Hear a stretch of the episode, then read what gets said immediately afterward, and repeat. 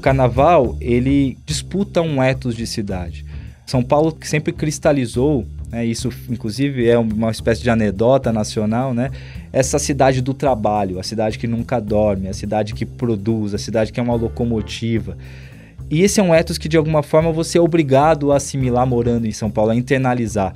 O carnaval, ele contesta esse ethos. O carnaval, ele quer que São Paulo também seja, além disso, a cidade do lazer, a cidade do ócio, a cidade da brincadeira, a cidade do sorriso, a cidade de que não trabalha tanto para poder aproveitar um pouquinho e também viver.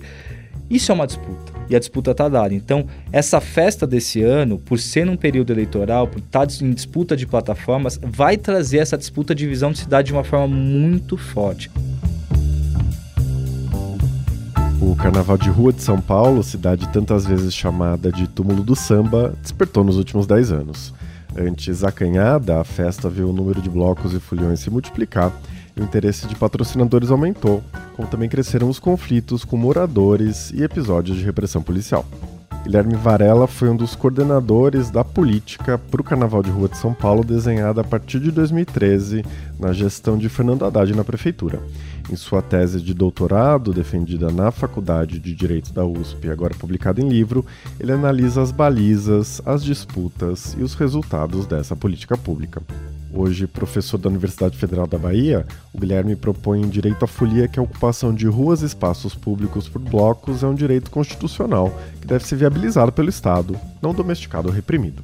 Na nossa conversa, ele falou sobre os significados históricos e políticos do carnaval de rua discutiu algumas das tensões que cercam essa manifestação cultural essencial do país, como o crescimento dos megablocos e as ameaças que o que ele chama de ambevisação representam à preservação do espírito transgressor do carnaval. Eu sou Eduardo Sombini e este é o Ilustríssima Conversa.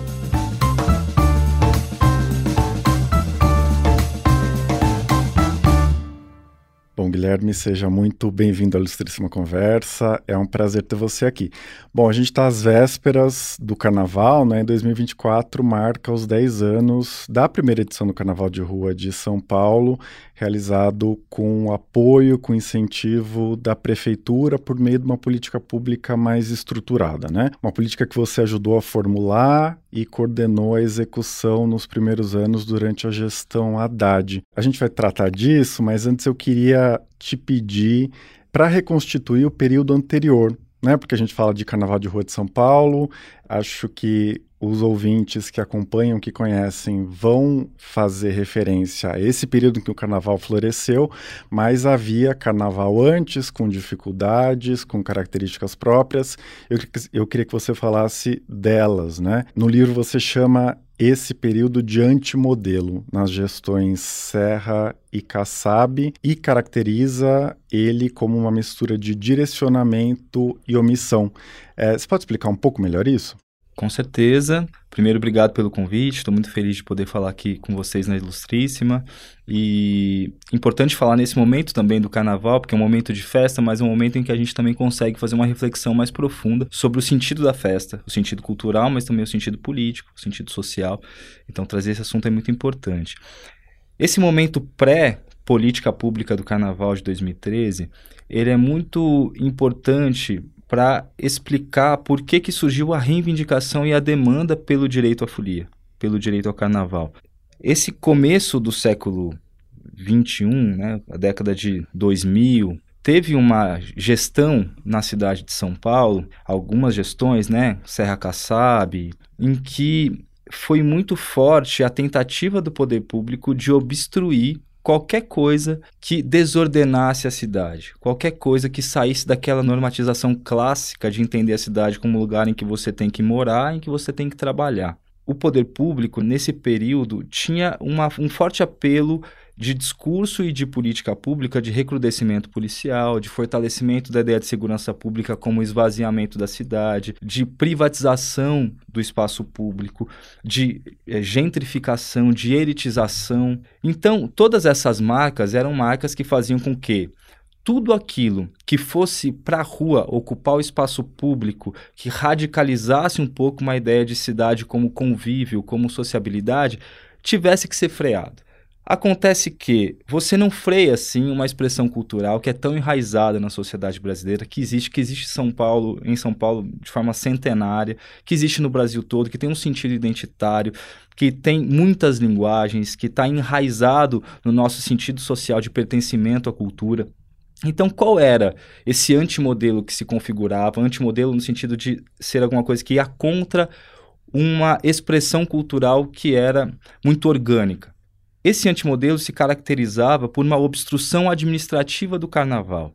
Então, de forma muito prática, era o seguinte: não é que os blocos estavam proibidos por lei de desfilarem, e não é que eles eram criminalizados formalmente, até porque uma criminalização significaria uma lei federal, penal e tudo. O que acontecia é, se eu quisesse ter um bloco de carnaval e eu chegasse para a prefeitura e falasse, ah, eu quero sair com meu bloco de carnaval, só queria avisar porque a gente vai sair em tal rua, tal dia e tudo. É, a prefeitura fazia o quê? Tudo bem, não é que eu vou negar você. O que eu vou fazer é, você vai passar ali no corpo de bombeiros, pega um laudo, pega um laudo de engenharia, pega autorização da polícia militar, pega a autorização da subprefeitura, me apresenta tais e tais documentos, me apresenta essa certidão, me apresenta essa licença então era um sem número de documentos, de autorizações, de alvarás, que na prática impediam uma expressão cultural que é espontânea, uma expressão cultural que se organiza ali de uma forma comunitária, entre amigos, que não tem uma grande pretensão comercial ou lucrativa, não é um evento privado no sentido clássico de gerar lucro. O que cabia a esses blocos? Então, dois caminhos. Ou eles não saíam, e era o que acontecia com a maioria, ou eles saíam à revelia, eles saíam à margem disso, eles saíam, entre aspas, irregulares. E saindo irregular, qual era a resposta do poder público que queria uma cidade normatizada, ordenada, ordeira? Era a repressão. Então não havia outro caminho para os blocos a não ser serem blocos de resistência, serem blocos que estavam ali tentando sobreviver a uma cidade que tinha nos seus espaços públicos gerais durante o carnaval um esvaziamento, porque São Paulo não era uma cidade turisticamente conhecida como é, uma cidade de carnaval de rua. No, na segunda metade do século XX isso se firma. E uma cidade que estava toda atenta para o sambódromo, que é um outro tipo de organização do carnaval.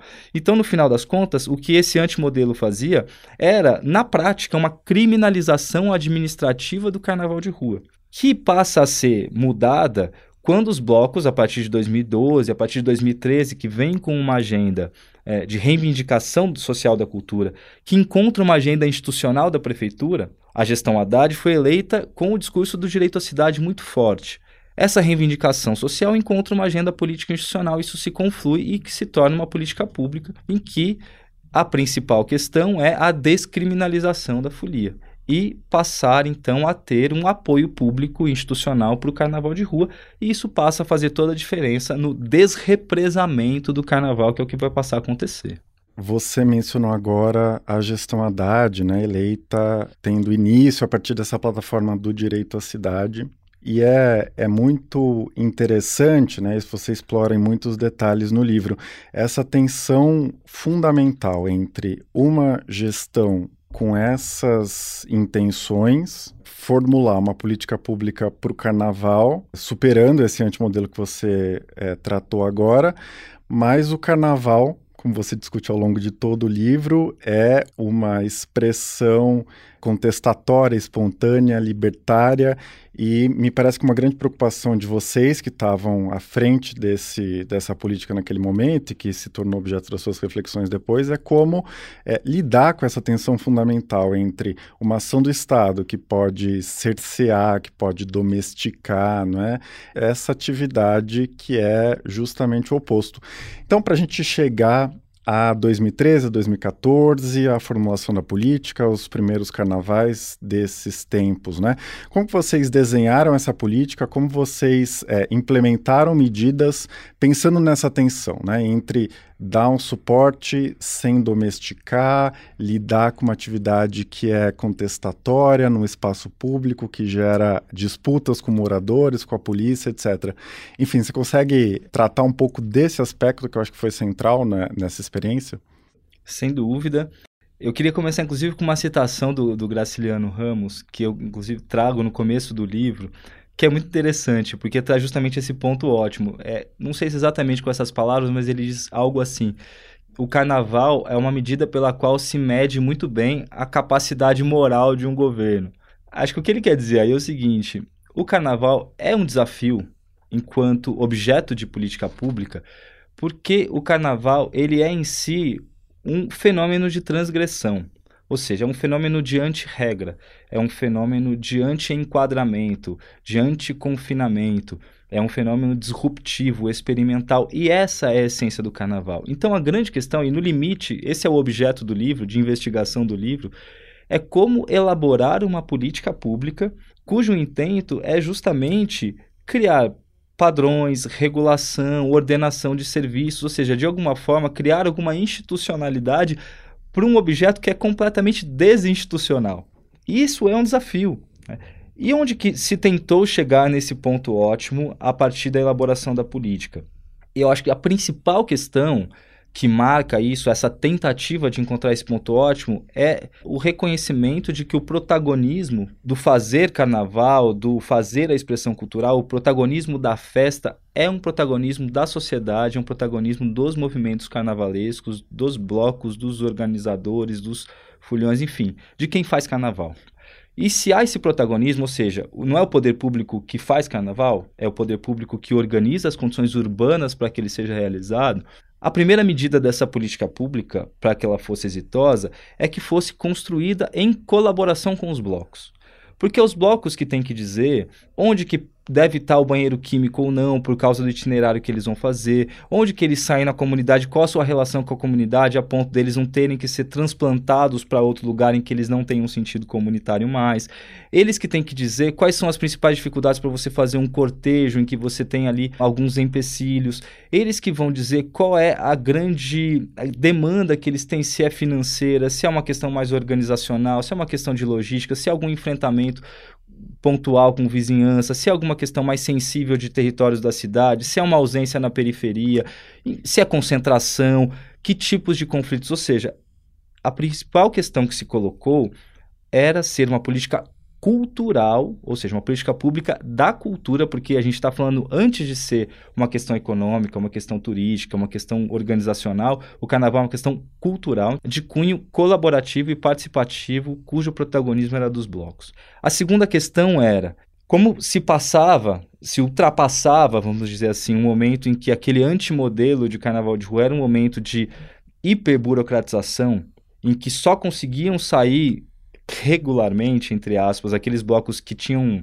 apoio comercial, que tinham algum tipo de sustentação econômica, institucionalidade, enfim, o que se precisava fazer agora era justamente desburocratizar a relação entre o Estado e o carnaval, entre quem fazia carnaval. Então, não era mais preciso você ter um monte de alvará, licença, documentos, para você colocar seu bloco na rua. O que precisava é, estou colocando meu bloco na rua. Até porque, se a gente compreender do ponto de vista constitucional e legal, o carnaval, além de uma expressão cultural, que tem na liberdade artística um fundamento, ou seja, a gente tem um direito fundamental à liberdade de expressão intelectual, científica, midiática, acadêmica, e artística, ou seja, a gente está exercendo essa liberdade, também é um direito de protesto. E um direito de protesto político não tem que ter um caráter autorizativo, tem, um, tem que ter um caráter comunicativo. Você comunica ao poder público que você vai sair. E essa é a natureza dos blocos. Então, a segunda questão era, era preciso desburocratizar e foi o que foi feito. A prefeitura passou a colher os pedidos dos, blocos de saída e ter apenas uma autorização para que todos pudessem sair. Criou-se um cadastro, que era num primeiro momento um cadastro voluntário. Esse cadastro ajudava a prefeitura a mapear os blocos onde eles estavam pela cidade para conseguir gerar os serviços que eram necessários e assim organizar a cidade para que eles pudessem sair. Então, essa desburocratização foi convidativa, foi atraente. Ela estimulou que mais blocos pudessem sair. Olha só, agora é fácil, agora pode. Inclusive, o discurso do poder público naquele momento não era o discurso anterior, que era não desordene a cidade. Era o discurso: o carnaval é um ativo cultural da cidade de São Paulo. Então, saiam, organizem seus blocos. Isso é importante para a vida cultural da cidade, isso é importante para a convivência no espaço público. Então, isso abriu as comportas que estavam ali fechadas e os blocos represados, e aí criou-se né, um grande exponencial de crescimento do carnaval. E uma terceira coisa muito importante que é estipulou-se desde o início, desde a gênese da política, que seria um modelo de carnaval, um modelo urbano de carnaval, em que estivesse proibido o cerceamento do espaço público. a privatização do espaço público, o confinamento dos blocos, o uso privado dos espaços públicos.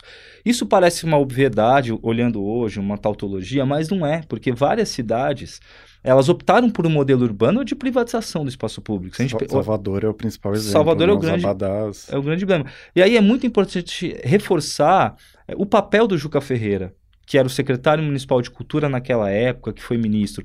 Juca era muito firme em dizer: nós não podemos repetir na Gênese, agora, é nesse momento que é o crucial, a gente não pode repetir o que aconteceu com Salvador, que permitiu uma regulação urbana de privatização do espaço público. Então é agora.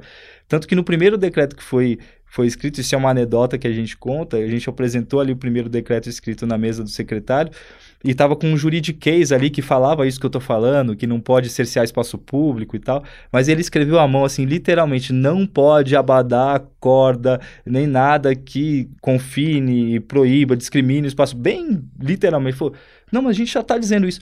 Não, mas tem que dizer claramente que é um carnaval público, livre e democrático. Então essas três características elas permitiram que essa política pública ela tivesse a, o embalo inicial, esse motor inicial, e permitiu esse crescimento. E ela teve um caráter incremental. Depois, vários serviços foram sendo incrementados, outras secretarias, ela foi se aperfeiçoando conforme os anos. Hoje, a gente já vê uma degenerescência que a gente pode comentar a respeito também. Mas a grande questão é que nessa gênese, esses princípios, eles foram fundamentais para que a gente estabilizasse um modelo que fosse público de carnaval de rua. Guilherme, você falou dessa interlocução com os protagonistas do Carnaval de Rua, os blocos, né, outros grupos organizados, é um esforço de convencimento da população também da importância do Carnaval de Rua, apesar dos transtornos que são inevitáveis. É, mas tem um aspecto que eu acho que você também mencionou aqui, que eu te pediria para explicar um pouco melhor, né? Contar um pouco a experiência. Esse, além de falar para fora, falar para dentro, né? Porque a prefeitura é uma máquina burocrática, extremamente departamentalizada, e o que a Secretaria de Cultura pensava sobre o carnaval não era necessariamente o que a GCM pensava ou a CET pensava, né? O órgão de trânsito aqui de São Paulo, e muito menos o que a PM pensava que não estava subordinada à prefeitura. Como foi essa interlocução, esse convencimento, essa construção é, do comitê que estava sob coordenação de vocês, é, que lidava com todas as questões operacionais do carnaval com esses órgãos? É interessante esse, esse aspecto da discussão, porque a gente imagina que o convencimento sobre uma política pública que surja, qualquer uma delas, de qualquer área, uma política pública, ela tem um vetor programático, ela tem um vetor administrativo, mas ela também tem um vetor discursivo que é importante, que é você conseguir comunicar, transmitir as ideias dessa política, os seus objetivos, os seus princípios para toda a população, para os beneficiários dessa política. Mas tem um elemento que às vezes passa desapercebido, que é também é preciso comunicar essa política internamente para a máquina pública. A burocracia da máquina pública é feita para conservar processos. Isso é bom. Burocracia, no sentido positivo, ela é feita para cristalizar e conservar processos que vão gerar procedimentos eficientes de entrega. Então você imagine uma burocracia que estava instalada na cidade de São Paulo, que estava por décadas acostumada a não absorver que o carnaval deveria ser feito nas ruas naturalmente, ou seja, estava acostumada com a negativa, com a recusa, com a falta de processos para lidar com. E essa burocracia, ela também precisava ser convencida, porque a máquina pública é uma máquina viva. As pessoas têm opiniões, as pessoas estão lidando com guichês que elas lidam com a ponta. As pessoas elas estão tomando decisões a todo momento em suas áreas setoriais: saúde, comunicação, direitos humanos, prestação de serviços. Então, essa política pública, quando foi implementada, ela teve principalmente dois vetores de convencimento. Um vetor que era externo, e que era um vetor externo, que eu vou dizer que era estrito senso e lato senso. Estrito senso por quê? Porque era um vetor de convencimento do próprio segmento cultural, principalmente carnavalesco, que era convencer as pessoas que não estavam acostumadas ou que já estavam há muito tempo obstruídas, enfim, oprimidas no seu desejo de fazer carnaval, de que elas poderiam passar a fazer carnaval. E, de fato, era ali uma persuasão. E um convencimento mais amplo, que era o convencimento da sociedade toda de dizer: São Paulo é uma cidade carnavalesca. São Paulo tem carnaval desde o final do século XIX. São Paulo tem blocos de carnaval da primeira metade do século. São Paulo tem aí escolas de samba que antes eram cordões e blocos carnavalescos. São Paulo tem os farrapados desde 1947. São Paulo tem blocos da década de 70, de 80 que estão aí vivos. Então São Paulo é uma cidade carnavalesca. Então, sociedade, vivam o Carnaval de São Paulo, fiquem aqui, se convençam de que essa cidade comporta um carnaval muito alegre, muito legal.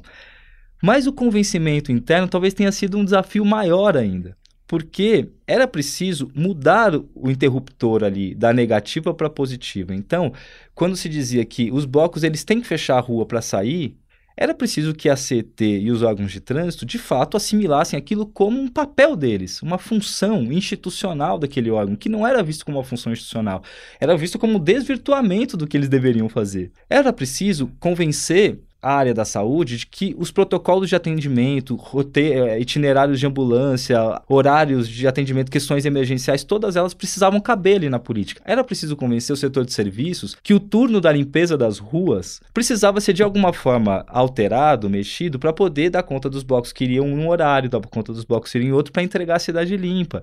Era preciso convencer área de comunicação que uma campanha era necessária para que as pessoas se conscientizassem dos horários de carnaval, de fechamento de rua, de fluxo, de multidão e etc.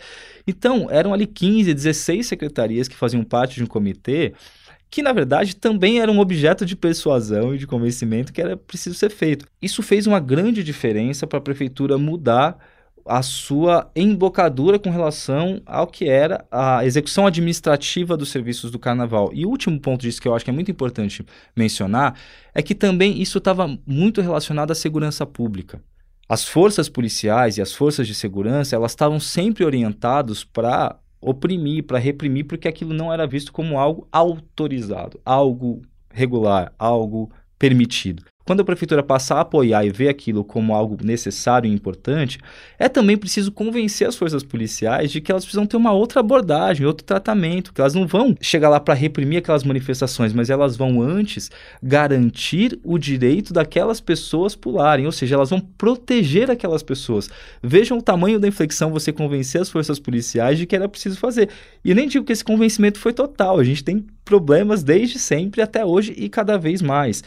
E essa abordagem no carnaval, eu diria até que ela é mais difícil ainda, porque quando o policial, a policial, a força de segurança pública, a guarda civil vai abordar os organizadores, os foliões, as pessoas que estão na rua pulando, essas pessoas não estão no seu estado habitual. Essas pessoas não estão indo trabalhar e voltando. Essas pessoas não estão vestidas com sua roupa de escritório. Essas pessoas estão num estado de carnaval. Elas estão num outro estado de espírito. Elas estão com outras vestes. Elas estão com outro comportamento afetivo. E é preciso considerar isso. Então, isso também faz parte da política pública e é isso que se tentou. E claro que hoje a gente está vendo e viu muitas notícias recentemente de como se perdeu. E um dos sintomas da degenerescência da política pública é como a polícia, as forças policiais têm cada vez mais reprimido os blocos de carnaval. Uhum, com certeza. É, a gente vai voltar a isso, mas antes eu queria tratar da principal tese que você desenvolve no livro, né, que diz respeito ao carnaval ser entendido no terreno dos mandamentos constitucionais, né, no universo dos direitos culturais, o que te leva a sustentar que o carnaval está no mesmo plano da educação, da saúde, da segurança pública, né, entre os direitos da Constituição. É, queria que você destrinchasse isso um pouco melhor, porque imagino que isso cause estranhamento, tanto no público em geral, né, fico pensando, por exemplo, nas nos discursos sempre recorrentes de que é, o Estado deveria investir, a gente vai cancelar o carnaval nesse ano porque o Estado, a prefeitura ou o governo do Estado, ou qualquer outro ente, né, vai investir no que importa, vai investir em outras coisas que não seja uma, uma festa e mesmo no universo jurídico, não é? Porque me parece que não é algo óbvio, que não é um grande objeto de preocupação entre os seus pares, né, no, no universo jurídico. É, você pode explicar um pouco melhor isso? O que te leva a conceber o carnaval dessa forma e quais são as principais reações que você percebe a essa ideia? Eu acho que é importante começar com uma parte da sua fala muito interessante, que é essa é uma discussão tão crua que faz com que a primeira coisa que se possa cancelar seja o carnaval. É interessante isso porque o poder público, o Estado, ele não pode cancelar o carnaval. Ele pode cancelar o financiamento aos blocos, ele pode cancelar os serviços que ele prestaria, ele pode cancelar né, um sistema administrativo que ele montaria para, ele pode cancelar algumas medidas que seriam tomadas para que determinada coisa acontecesse. Mas o carnaval, como expressão cultural, o Estado não pode cancelar. Quem cancela ou não, quem faz ou não cultura, são os fazedores de cultura. E eles farão, independente do Estado, e eles farão nas margens, eles farão nas brechas, eles farão porque esse direito à cultura é um direito que está arraigado na sociedade, porque fazer cultura é algo intrinsecamente ligado ao nosso sentido existencial como ser humano, como sociedade que vive das relações simbólicas, que vive das trocas simbólicas, que vive da transmissão dos saberes, que vive da memória, que vive da construção das identidades. Então o Estado não vai fazer isso. O Estado vai, no máximo, não fazer a política pública, mas a expressão cultural ele não vai cancelar nunca. O carnaval, ele é pré-organização contemporânea do Estado e ele vai ser pós-organização contemporânea do Estado. E aí, a discussão do direito é muito importante por quê? Porque antes do carnaval é preciso fazer a discussão da cultura. E a cultura é um direito constitucional. E é um direito constitucional que foi autonomizado na Constituição de 1988. O que, que significa isso? Ela foi disposta ali, enunciada, entre os direitos sociais de uma forma que ganhou uma autonomia. Ela tem o artigo 215 e 216, mas tem toda é, o espalhamento de, de, diversas normas que são relativas à cultura que estão em todo o texto constitucional. Né? Tem uma malha de cultura na Constituição. E quando se acontece isso, ela deixa de ser um puxadinho da educação, a cultura deixa de ser um puxadinho do turismo, um puxadinho do lazer. Então ela é um direito social, assim como outros direitos sociais como a saúde, como assistência social, como moradia, trabalho, educação, que exige uma ação prestacional do Estado. Exige que o Estado organize as suas condições para executar uma política pública para concretizar este direito. E é um direito fundamental também, porque ele é uma condição para o seu exercício da cidadania, para o seu exercício da sua aquisição de dignidade.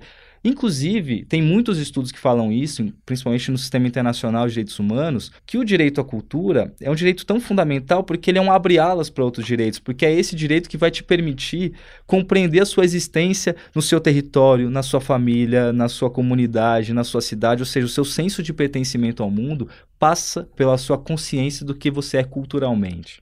Então, a cultura é tão direito quanto outros direitos que estão sendo reivindicados durante e fora do carnaval.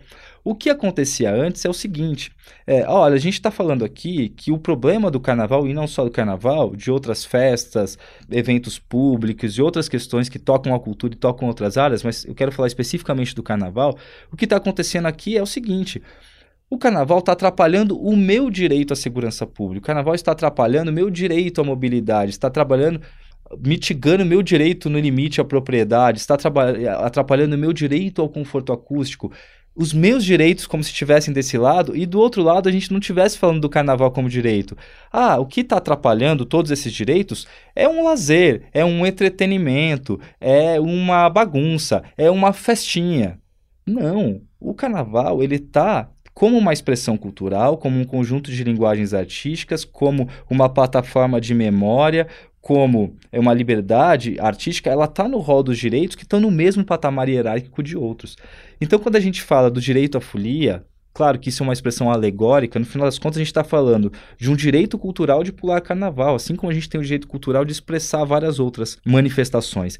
E aí a gente coloca no mesmo patamar. Acontece que durante o carnaval, e essa compatibilização de direitos, essa, eh, esse sopesamento que a gente fala no mundo jurídico, ele tem que considerar o contexto em que os direitos estão sendo aplicados. Então, o que acontece? É durante o carnaval em que se dá o contexto privilegiado de exercício dos direitos culturais relativos ao carnaval. Fora do momento do carnaval, esse contexto não é tão privilegiado. Você não exerce o direito ao carnaval fora do carnaval. Parece óbvio, e é.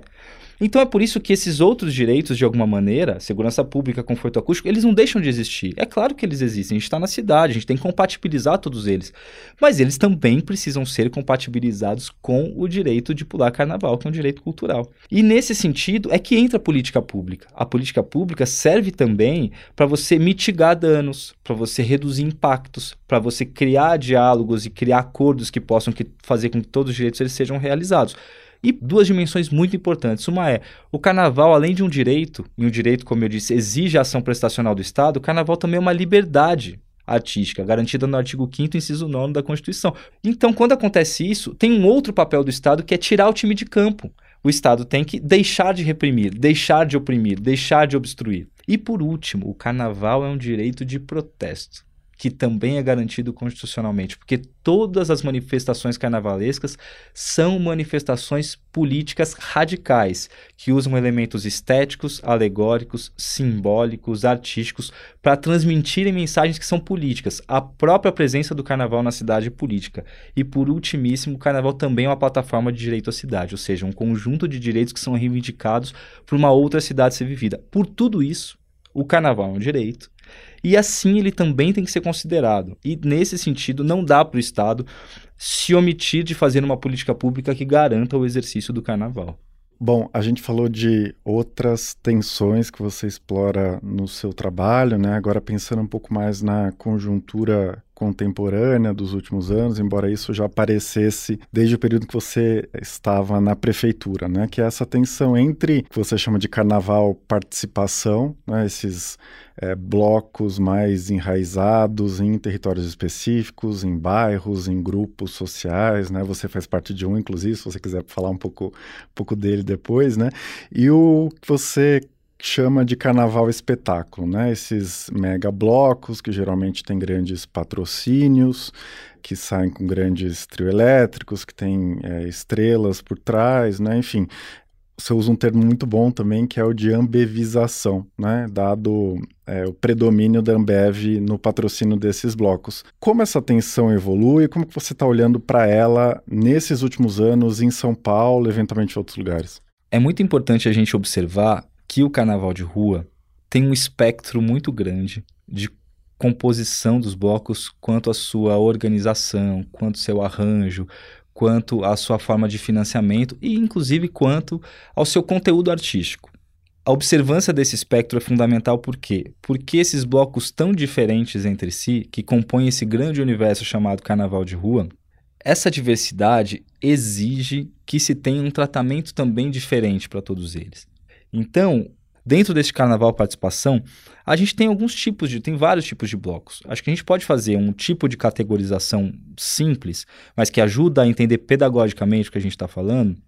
É, existem aqueles blocos de chão, ou são os blocos que são mais espontâneos, comunitários, que têm uma identidade mais ligada ao seu território, que não tem finalidade lucrativa, que tem apenas uma pretensão de pular o carnaval, se reunir, fazer suas músicas e que ainda que tenham atividades durante todo o ano, que precisam ter até para angariar recursos e tudo, são carnaval que vivem, vamos dizer, plenamente uma dimensão quase que integralmente cultural do carnaval e que as outras dimensões elas são dimensões acessórias, a dimensão mais econômica, a dimensão mais turística da festa. Esses blocos de rua, um bloco geralmente de médio porte, de pequeno porte. Tem blocos que já são blocos que estão numa camada mais mediana, que às vezes se organizam mais como blocos banda, ou que até tem alguma configuração empresarial ou institucional minimamente, mas que não são blocos gigantescos e que não pedem essa dimensão mais cultural da festa. Né? Eles, na verdade, eles só têm um tipo de arranjo que até para o seu conteúdo artístico acaba sendo um arranjo que é melhor. Então, eles são blocos banda, eles precisam ter um trio, eles têm uma estrutura um pouco maior. Para esse trio, eles precisam ter algum tipo de patrocínio para bancar os custos. Ou seja, deixam de ter aquelas estruturas menores que até eventualmente dispensavam você ter patrocínio, dinheiro, que você conseguiria fazer ali de forma é, organizada comunitariamente. E tem uma terceira camada, e claro que entre elas tem várias tem variações e nuances, mas estou simplificando aqui, que são os blocos empresariais tipicamente, os blocos empresa e principalmente os megablocos, que são blocos que são uma plataforma econômica do carnaval. São blocos que se organizam com vultosos patrocínios, são blocos que demandam esses patrocínios para conseguir, são blocos que arrastam multidões, por quê? Porque eles trazem grandes artistas, e são grandes artistas que arrastam multidões independentemente do ano, independente de ser carnaval. Se você traz um grande artista de projeção nacional e internacional e coloca no meio do carnaval, onde já tem bastante gente, vai ter muita gente nesse bloco também. São poucos megablocos no universo de 600, 700 blocos, mas são poucos blocos que movimentam muitas pessoas, muito público, milhões de pessoas. E esses blocos, eles têm uma importância também cultural, todos eles têm e não é possível fazer um tipo de competição, de gradação entre a importância qualitativa ou quantitativa deles. A grande questão que está colocada hoje é a seguinte: não é possível você parametrizar o tratamento que o Estado vai dar para o carnaval de rua, considerando apenas os megablocos e os blocos empresa. Por que não é possível? Porque esses blocos eles funcionam numa lógica econômica que é uma lógica típica de mercado, uma lógica típica comercial, em que você tem uma empresa patrocinadora que tem um interesse nesses poucos blocos, porque esses blocos têm um retorno midiático, porque esses blocos têm um retorno de venda comercial de cerveja, porque esses blocos aparecem, porque esses blocos, enfim, geram um tipo de ativo publicitário e de marketing que são importantes para as empresas. E esses blocos eles já estão ali de alguma forma beneficiados. O que, que tem que fazer o poder público num cenário como esse? Ele tem que entrar justamente para corrigir as distorções do mercado um dos papéis do Estado é agir para corrigir distorções que são inerentes ao mercado e que, se não forem corrigidas, você acaba replicando distorções econômicas que vão gerar problemas, né? problemas de falta de equalização de condições para você exercer os direitos.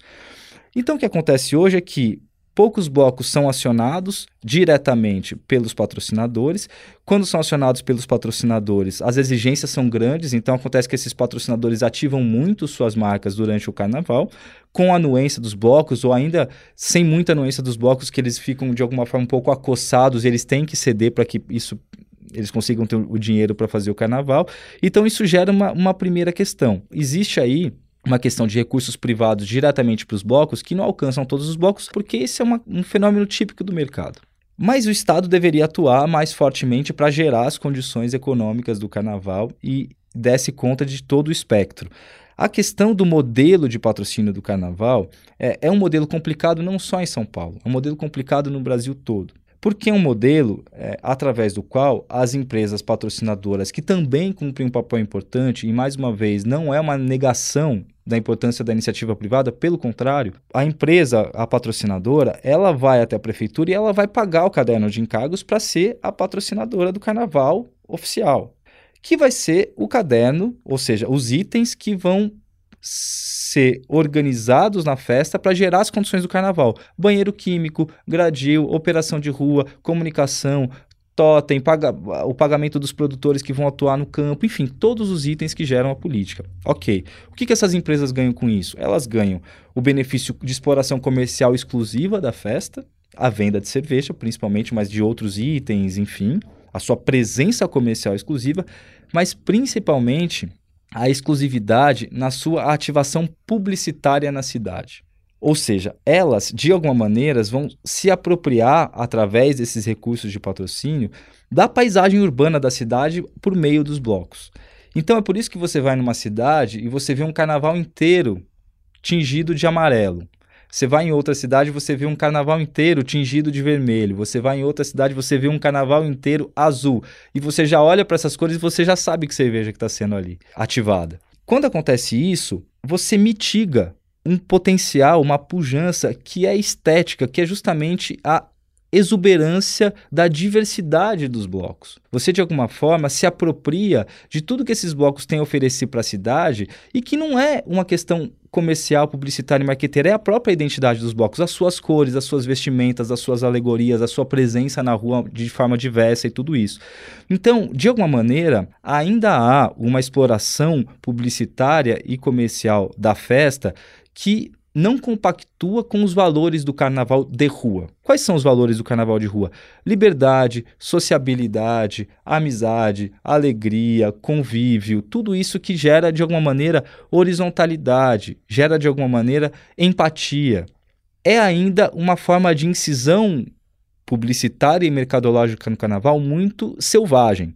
Ou seja, há uma tentativa de cooptação dos valores do carnaval, que são esses que eu disse, porém através de uma prática e de um método que ainda é muito ligado a outros valores, os valores da exclusividade, os valores da apropriação, que são valores ligados a um carnaval privado, um carnaval elitista, um carnaval que, inclusive, é, eram os valores que se vendiam nos camarotes. As empresas migraram dos camarotes e sambódromos para a rua para tentar se agregar a esses valores que a rua traz. Só que de uma forma que ainda é uma forma paradoxal, enfim, uma forma que contraria os próprios valores. A esse fenômeno de cooptação do carnaval pelas empresas de uma forma que não é tão simpática com os blocos e que poderia ser melhor pela exuberância do carnaval, a este fenômeno que a gente chama de ambevização do carnaval. Numa analogia quase alegórica também com a uberização, que é a precarização das relações de trabalho por conta dos aplicativos. Então a gente tem um processo aí de ambevização do carnaval, não só em São Paulo, mas no Brasil todo. Então é preocupante uma escalada que se tem no carnaval de rua em São Paulo e em outras cidades de apropriação econômica da festa e principalmente de colocação da dimensão econômica da festa acima da sua dimensão cultural. Ou seja, passar-se, e o Estado passar a fazer isso também, a manejar o carnaval, adaptar o carnaval, de alguma maneira modular o carnaval como expressão cultural para atender uma demanda econômica, quando tem que ser o contrário. É a demanda econômica que tem que surgir da originalidade da festa, da espontaneidade da festa, da festa como ela é, como ela se organiza. A dimensão econômica do carnaval é decorrente da dimensão cultural da festa e não o contrário. A dimensão cultural não pode seguir a dimensão econômica, não pode seguir a dimensão turística. É a dimensão turística e a dimensão econômica que devem seguir a dimensão cultural do carnaval.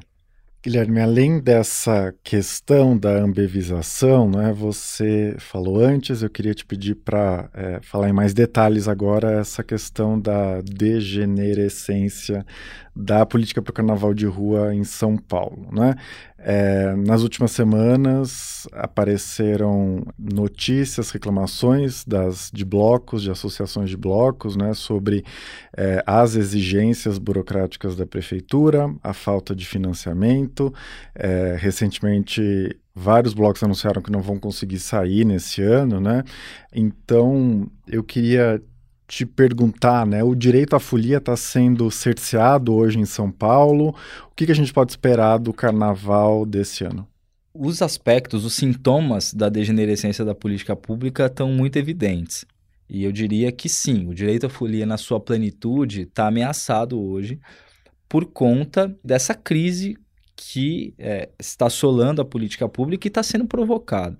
Isso não acontece naturalmente, isso acontece por opção política tomada com relação a como se enxerga o carnaval. A forma com que o Estado enxerga o carnaval pode ser uma forma negativa ou positiva. Ela era enxergada quando a política surgiu, a festa enxergada como algo positivo, um ativo da diversidade cultural da cidade, um ativo do seu patrimônio, da sua memória e tudo, e por isso tratado assim. Se o carnaval passa a ser visto pelo Estado como algo negativo, algo que atrapalha, algo que tem que ser coibido, algo que gera problema, algo que deve se atrapalha, atrapalha bairros, atrapalha tudo, é claro que ele vai ser combatido ao invés de valorizado. Então a gente parte daí. Quais são esses sintomas da degenerescência da política? Primeiro, a política surgiu como uma política participativa e colaborativa com o protagonismo dos blocos. Então, a primeira, o primeiro princípio da política é ela estar ser uma política cultural construída com e para os blocos. Esvaziou-se completamente os canais de diálogo com os blocos de carnaval da cidade. Os blocos de carnaval não participam mais do diálogo, não definem os grupos da política, não conseguem contribuir, não são chamados para conversa. E por que que não são? Claro, porque houve uma opção política de não estarem, sim, mas olha, é mais grave a situação. Não são porque uma política para uma expressão cultural que é o carnaval saiu da Secretaria Municipal de Cultura. Ela foi para a Secretaria de Subprefeituras, que é uma secretaria de zeladoria urbana. Você imagina uma política de material escolar não estar na Secretaria de Educação? Você imagina uma política de medicamentos não estar na Secretaria de Saúde? Você imagina uma política de encanamento para as questões sanitárias não estar na, na Secretaria específica? Não, você não imagina, não imagina isso. Você imagina uma política voltada por uma grande expressão cultural brasileira não estar na Secretaria de Cultura, esvaziar o papel da Secretaria de Cultura? Foi isso que aconteceu. A segunda questão, Outro princípio da política era o da desburocratização. Desburocratização por quê? Porque historicamente os blocos, os organizadores sempre foram penalizados porque eles não davam conta daquele monte de exigência que se fazia para realizar o carnaval. Então, eu contei um pouco aqui que um uma das principais medidas foi desburocratizar a relação do Estado com o setor carnavalesco. O que está acontecendo agora? A reburocratização. Para sair cada vez mais tá se exigindo desses organizadores mais medidas, mais documentos, está se penalizando cada vez mais o número de blocos que estão sendo objeto de multas, de penalizações administrativas porque estavam na rua, ou seja, se, sofrendo algum tipo de perseguição administrativa, está crescendo muito. Outra questão muito importante o carnaval, que tinha a cultura como proa, ele também teve como princípio na sua política a festa como pública, democrática, livre, ocupando espontaneamente os lugares da cidade e, claro, a prefeitura organizando os serviços naqueles locais.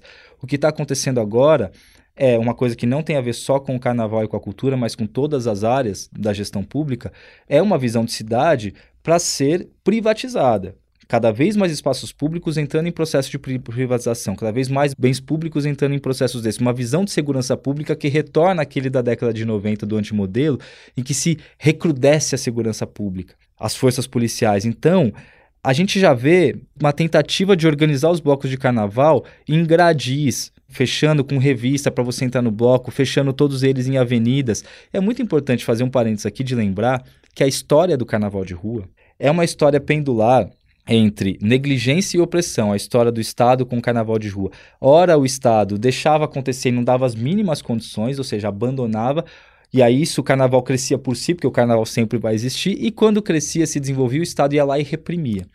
E qual era uma forma do Estado tentar fazer esse morde e assopra? Ele ia controlando, tentando controlar o carnaval. Nas décadas de 1910, 1920, teve um boom de blocos e cordões carnavalescos em São Paulo. Esses blocos eles passaram a ser cada vez mais pressionados, oprimidos e tudo, e eles tiveram que ceder a um tipo de institucionalização de confinamento para saírem todos numa mesma avenida, de uma forma mais regrada, se institucionalizarem, obedecerem regras, se organizarem. Qual foi esse processo? Foi o processo de conversão dos blocos e cordões carnavalescos em escolas de samba, que criaram um outro tipo de espetáculo exuberante e maravilhoso, mas que tem uma outra lógica. Saíram das ruas. O que a gente vê hoje é, de novo, uma tentativa de confinamento dos blocos e dos cordões. O outro sintoma da degenerescência, a forte violência policial. Se a política pública ela surgiu em muito para que se orientassem as forças de segurança, para que elas não reprimissem o carnaval, isso era uma orientação efetiva da política pública no início. A orientação que se tem hoje é para que as forças de, de, segurança atuem no carnaval de forma a reprimir, de forma a coibir. Imagine você que surgiu agora uma regra de que todos os blocos de carnaval têm que terminar às 18 horas. É claro que uma regra como essa, se você pegar um bairro que é super habitacional, que, tem, que é sensível, porque pode ter moradia de idosos, pode ter hospitais, enfim, tem alguma sensibilidade urbana ali, faz sentido você criar uma regra como essa. Mas, por exemplo, se você pegar o centro histórico de São Paulo, que fica ermo à noite, e você ter blocos ali ativando aquele centro, aquele patrimônio, aquela economia e tudo é muito importante. Para que fazer isso ali? Então, é uma regra que faz uma, um corte raso. Só que o que acontece com essa regra? Para você legitimar a força policial que vai atuar às 6 e 15, 6 e meia, já começando uma repressão dos blocos. Então, esse é um outro sintoma de degenerescência. E mais um, para terminar, é essa forte proeminência da dimensão econômica e mercadológica da festa, que não deveria ser o tônus da organização e passa a ser, ou seja, cada vez mais vai se tornando um carnaval parametrizado como política pública com base nesses, nessa dimensão mercadológica, publicitária, marqueteira da festa e não na sua dimensão comunitária, identitária, territorial. Perfeito. Bom, para encerrar, não é? Você durante o livro, durante a conversa, faz referência a essa disputa entre um carnaval espontâneo, entre um carnaval incontrolável versus esses vetores de controle, de repressão, de cerceamento, etc. Né? Pensando especificamente no carnaval desse ano, daqui duas semanas, né? tudo já está acontecendo há algum tempo, é, mas enfim, o que, que você acha que deve prevalecer ou como devem se relacionar essas duas questões, né? A, a festa na rua, a espontaneidade versus a domesticação, a repressão policial, a predominância das marcas, né? Como que deve ser a experiência é, dos paulistanos que ficarem na cidade e forem aos blocos? O que, que você está esperando? Pessoalmente, eu espero que corra tudo bem e que todo mundo seja feliz e que nenhum bloco apanhe, que as pessoas possam sair às ruas com tranquilidade, exercendo a sua liberdade de pular carnaval, o seu exercício político da festa e tudo. Mas isso é o meu desejo pessoal. Lendo nesses sintomas da degenerescência da política, avaliando o quadro institucional e tudo, é claro que há preocupações, né? e de várias ordens recentemente, nesses dias, saiu uma matéria de que mais de 100 blocos desistiram de desfilar na cidade. Desistiram por falta de condições, porque não tiveram financiamento, não tiveram apoio da prefeitura, não tiveram diálogo para conseguir mostrar suas necessidades e a prefeitura conseguir incrementar os serviços para isso. Isso é sintomático. Isso é sintomático porque mostrou que cada vez mais a gestão do carnaval de rua está distante do carnaval de rua a gestão de um fenômeno cultural está distante da vida cultural da cidade. Então, isso mostra que, de fato, o segmento do carnaval de rua está abandonado pela prefeitura, está negligenciado enquanto especificidade, que é ser um setor desinstitucionalizado, um setor fluido, um setor que precisa de uma atenção que é uma atenção cultural. Não é uma atenção de zeladoria, não é uma atenção econômica apenas, não é uma atenção turística, é uma atenção cultural. Tem uma outra questão é, que também está colocada e que pode trazer algum tipo de preocupação, que é o fato de as medidas que tentou se tomar para que os blocos fossem financiados não surtiram efeito. Né? A gente tem um fenômeno hoje, um edital foi recentemente publicado para 100 blocos com um dinheiro que pudesse ser destinado ali para eles e tal, mas os critérios que foram utilizados comprovam essa distância da vida cultural dos blocos, não eram critérios que atendiam ao cotidiano dos blocos, muitos não se inscreveram, que se inscreveram, a maioria blocos históricos, tradicionais, blocos que têm uma importância comunitária, têm uma importância de gênero, de raça, territorial e tal, não foram contemplados, enquanto outros que têm uma identidade menor com a cidade. E, e a gente nem está falando aqui de importância de conteúdo artístico, nada. A gente está falando sobre essa questão de equilíbrio que o Estado tem que fazer entre aqueles blocos que já possuem um apelo comercial e que poderiam conseguir recursos da iniciativa privada e aqueles blocos que não conseguiriam, a não ser através do incentivo do financiamento do Estado. Então, não surtiu efeito, não funcionou e tem muitos blocos que estão desistindo porque não, não conseguiram esse fomento. A gente tem também é, uma atenção muito grande que a gente está no ano eleitoral. Esse ano eleitoral é um ano de disputa da prefeitura.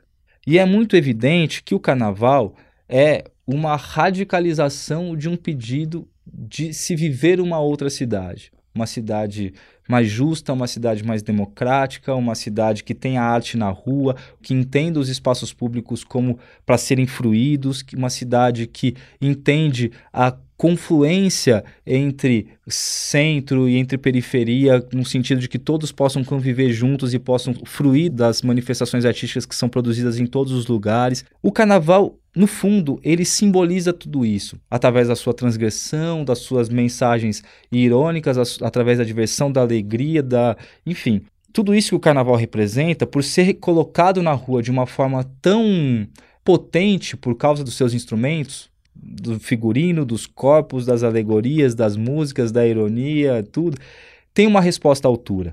Então, os setores que não acreditam na cidade dessa forma, numa cidade para se viver, numa cidade para conviver, numa cidade que tem arte na rua, uma cidade que seja de todos, democrática, mas que acreditam na cidade como uma plataforma de propriedade, eles trazem uma resposta, uma resposta do setor conservador, uma resposta que quer fazer com que o carnaval seja um momento de disputa ideológica e eleitoral. Então essa disputa vai estar ali presente.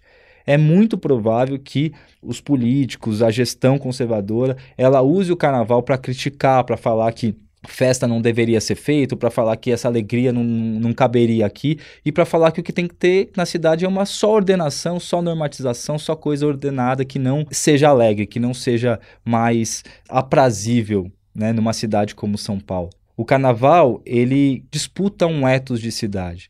São Paulo sempre cristalizou né, isso, inclusive, é uma espécie de anedota nacional, né?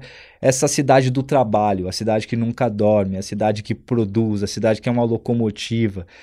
E esse é um ethos que, de alguma forma, você é obrigado a assimilar morando em São Paulo, a internalizar. O carnaval, ele contesta esse ethos. O carnaval, ele quer que São Paulo também seja, além disso, a cidade do lazer, a cidade do ócio, a cidade da brincadeira, a cidade do sorriso, a cidade de que não trabalha tanto para poder aproveitar um pouquinho e também viver. Isso é uma disputa. E a disputa está dada. Então, essa festa desse ano, por ser num período eleitoral, por estar tá em disputa de plataformas, vai trazer essa disputa de visão de cidade de uma forma muito forte. E a única preocupação é que essa disputa ela não extrapole para um recrudescimento policial, para violência que tem crescido, para violência de gênero e de raça, para o aumento da violência dos blocos de periferia. A gente gostaria muito que isso não acontecesse, que o carnaval pudesse ser livre como ele é e festivo. Então, para recapitular, o Guilherme Varela é autor de Direito à Folia, Direito ao Carnaval e a Política Pública do Carnaval de Rua na cidade de São Paulo, que acabou de sair pela Alameda. Guilherme, queria te dar os parabéns pelo livro, agradecer muito a sua participação aqui. Eu que agradeço, obrigado pelo convite, por estar aqui na, na, Ilustríssima, poder fazer esse papo com vocês. Eu espero que cada vez mais a gente tenha debates sobre as várias dimensões culturais do carnaval não só a festa, não só o turismo, não só a economia, mas essa dimensão que também é da cultura e essa dimensão que é do direito. Entender o carnaval também como direito. Fico muito feliz, muito obrigado.